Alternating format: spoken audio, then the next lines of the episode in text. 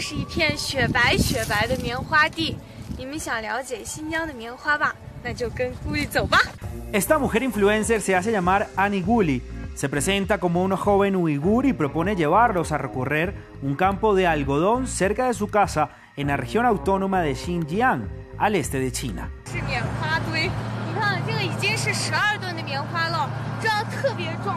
En YouTube se pueden encontrar cientos de videos como este realizados por mujeres jóvenes que se presentan como uigures y destacan su cultura y tradiciones. Pero hay algo en este tipo de videos que llama la atención. Los uigures musulmanes en su mayoría son violentamente discriminados en China y cuando se pertenece a esta etnia publicar un video en YouTube no es un asunto trivial. Así lo explica esta mujer, presidenta del Instituto Uigur Europeo. La sanción en caso de utilización la sanción por utilizar estos sitios extranjeros puede tener consecuencias muy graves. Es una de las 75 señales de radicalización para ser enviado a un campo de concentración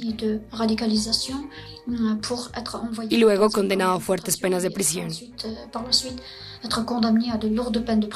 Para los activistas uigures, las jóvenes como Annie Guli son parte de la propaganda china que niega la realidad de la represión contra las minorías.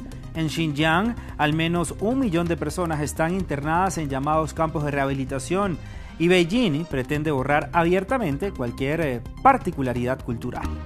Euh, Lo que nos resulta especialmente interesante aquí son las influencers que muestran que la cultura uigur es presentada tal cual y que la lengua no ha sido atacada y que los uigures están felices de vivir bajo el dominio chino. También hay videos similares en YouTube, grabados por tibetanos. Casacos.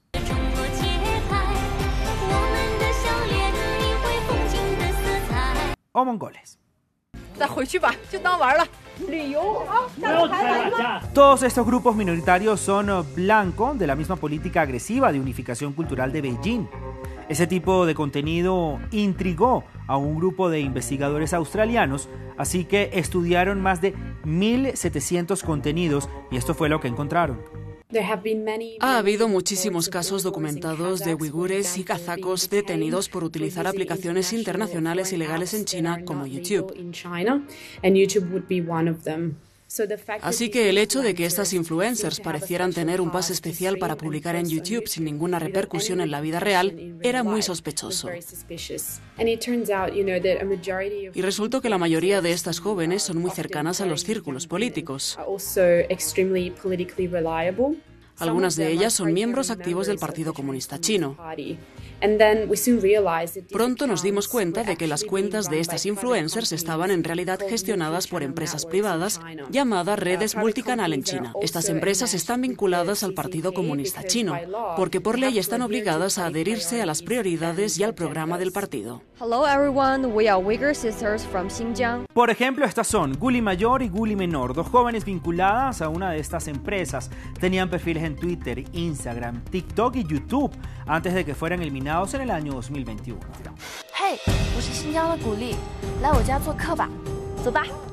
Uno de los videos promueve el eh, turismo en Xinjiang.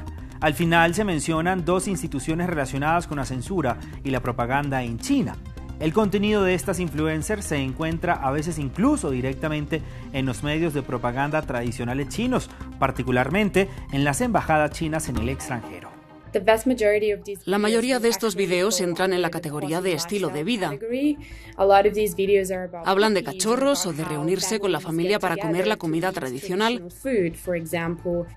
pero también ocultan aspectos concretos de la vida de estos grupos étnicos. Por ejemplo, no hacen referencia a su fe y sus videos están desprovistos de cualquier contenido religioso. Así que solo hablan de las cosas más mundanas y de lo bien que sus familiares hablan el chino mandarín en comparación con su primera lengua, que sería el uigur o el tibetano.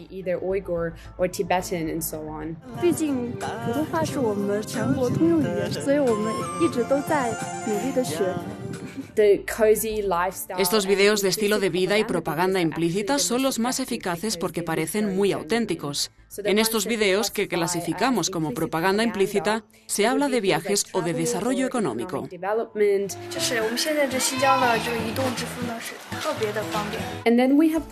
Y luego están los videos de propaganda mucho más explícitos, en los que algunas de estas influencers, en particular las uigures, desmienten los informes extranjeros sobre, por ejemplo, el trabajo forzado en Xinjiang.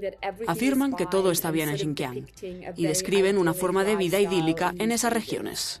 And when we show the world uh, about real Xinjiang on Twitter and YouTube, uh, these people, they slander us for nothing.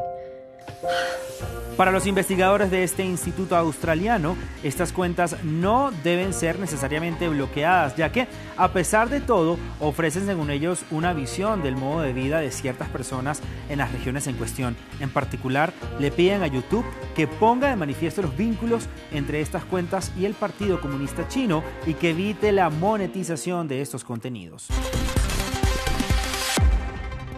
Así llegamos al final de los observadores por esta semana. ¿Quieren alertarnos sobre algo? ¿Enviarnos imágenes que tomaron o vieron en particular? Pues todos nuestros contactos aparecen en pantalla y nuestro sitio web france24.com. Hasta una próxima oportunidad.